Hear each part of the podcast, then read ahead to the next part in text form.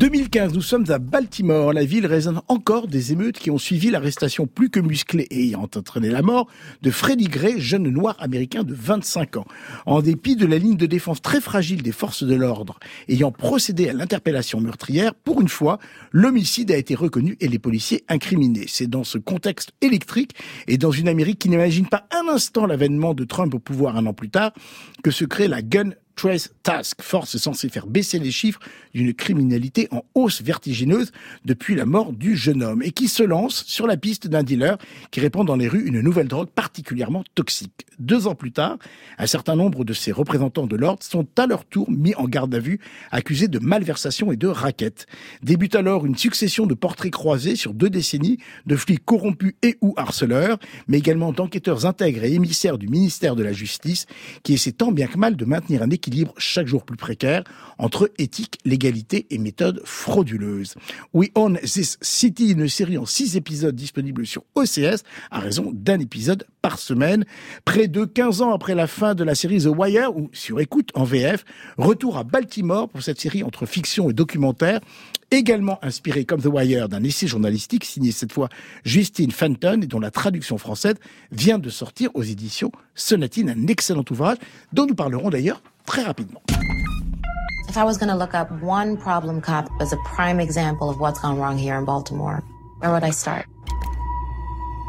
I guess we want, you know, we want to run a little hypothetical by you. Say we're on an investigation. We found a big time drug dealer, like real fucking monster, right? We, uh, you know, we get wind on where he's keeping his cash. And we actually come upon that cash. It's right there in front of us, and we just, you know, we take it. What would you think about that? We Own This City, une série signée David Simon et George Pelicanos, qui étaient les créateurs d'ailleurs de The Wire sur écoute, avec dans les rôles principaux John Bertnall, Wilmy Mozaku, Jamie Hector et Josh Charles. La presse est assez dithyrambique, les Arocs sont enthousiastes. Une nouvelle incursion au sein de la police locale, largement à la hauteur de l'attente qu'elle suscitait, tout comme Télérama qui salue ces six épisodes à la réalisation très nerveuse et qui prennent à bras le corps la thématique du racisme systémique dans la police. Ariane. Oui, non, mais moi je suis comme eux, j'ai adoré euh, vraiment. Alors que le, premier épisode, j'étais un peu décontenancée, mais je sais pourquoi en fait. C'est qu'après The Wire, qui a quand même une ampleur euh, scénaristique incroyable, euh, on a l'impression que c'est plus condensé et plus austère et plus ramassé. Et évidemment, puisque là en fait on a six épisodes, alors que The Wire, j'ai fait mes petites recherches quand même, c'est quand même cinq saisons, donc 62 épisodes. Donc évidemment, l'arche narrative ne peut pas avoir la même ampleur là, là encore. Euh, mais néanmoins, très vite, moi j'étais happée. J'ai aimé en fait, la première chose que j'ai aimé, c'est que on a, je retrouve surtout l'univers urbain de Baltimore. Et quand je dis urbain, c'est-à-dire que ce sont les sons, ce sont les bruits. Ça, c'est vraiment une série qui travaille énormément le son et le bruit. Et j'aime beaucoup ça parce que c'est aussi, ça fait partie du travail de la réalisation. J'ai aimé évidemment sa forme hyper réaliste et documentaire euh, parce que je pense au fond que c'est quand même un formidable hommage au travail des journalistes et au travail de l'enquête journalistique.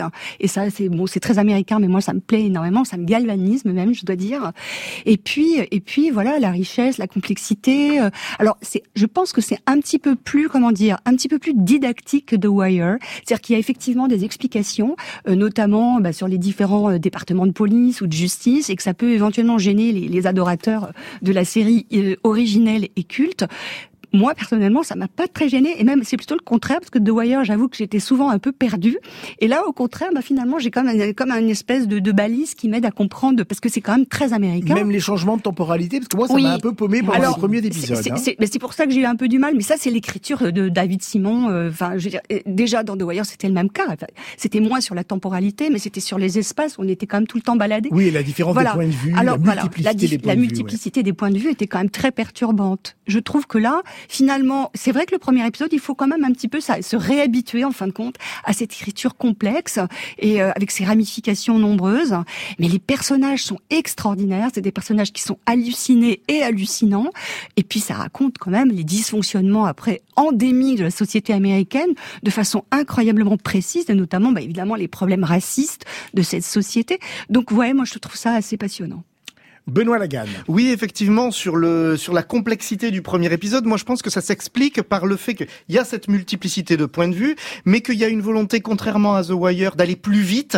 Donc, en fait, c'est ultra séquencé, et d'ailleurs, ça donne du peps à cette série de David Simon, parce que moi, ce que je reproche souvent aux séries de David Simon, c'est qu'au final, ce sont des grandes œuvres, mais qu'au départ, elles sont toujours compliquées, très assez lentes.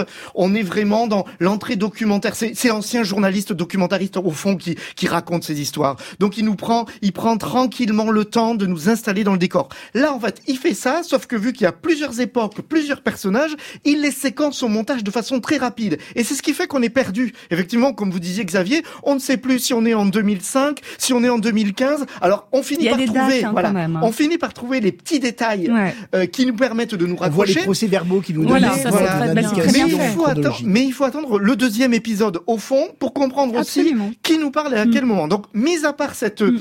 ce premier épisode où il faut vraiment s'accrocher, et il faut vraiment s'accrocher parce que le reste est brillantissime. Ah et je trouve que c'est la série qui manquait. Les, depuis l'affaire George Floyd, beaucoup de séries se sont euh, accaparées le, la problématique des violences policières, et je trouve que celle-ci le fait avec beaucoup de finesse parce qu'elle montre à quel point c'est très ancien, à quel point c'est euh, ça dépasse tous les euh, tout le monde, même ceux qui dirigent la police. Et je trouve que c'est là où c'est très brillant aussi et on retrouve la patte de The Wire, c'est qu'on voit à quel point c'est sur le plan du politique, sur le plan de la police, sur le plan aussi euh, de ceux qui qui observent et que tout le monde ben, laisse passer un petit peu euh, les choses. Mais là, il est en train de se passer quelque chose. Mais on est à quelle époque On est aujourd'hui et mm. c'est ça met du temps quand même. Isabelle Danel? Oui, bah, je, vais, je ne vais faire qu'abonder et sur la complexité de la série, euh, dont je dirais qu'elle se mérite et que vraiment il faut s'accrocher, mais que ça vaut vraiment le On coup. On y arrive, hein, néanmoins, ne décourageons pas les Oui, oui, il faut absolument, parce que euh, euh, je pense que raconter ça de nouveau, de cette façon-là, c'est essentiel, parce que ces faits qui, comme disait Benoît, euh, ne sont pas du tout récents, sont des faits réels, qui entachent régulièrement l'actualité, et il faut que ça devienne pour de vrai des éléments de fiction.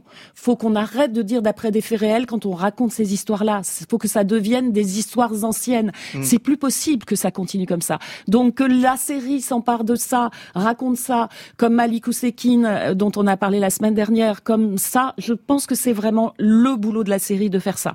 Donc pour ça, c'est essentiel. Après, il y a des véritables qualités qui sont les qualités de Simon, euh, qu'on retrouve ici, et, et, et la, la, qualité aussi des comédiens. Il y en a qu'on retrouve de The Wire, de Surécoute. Il y a quand même le personnage du sergent Wayne Jenkins qui est interprété par John Berntal, qui est absolument hallucinant. Et Insupportable au début. Euh, la série une espèce de débile ah. profond quand même. La hein, série s'ouvre sur lui et ce discours qu'il tient donc aux nouvelles recrues de cette spéciale task force là, sur la connaissance du terrain indispensable pour résoudre les affaires, sur le double jeu, sur bien sûr on n'est pas violent, bien sûr on n'est pas voleur, bien sûr etc. Mais c'est incroyable quoi. Donc rien que pour ça, je veux dire, il faut absolument s'accrocher effectivement parce que c'est une série exigeante, c'est pas une série facile, mais c'est une série essentielle.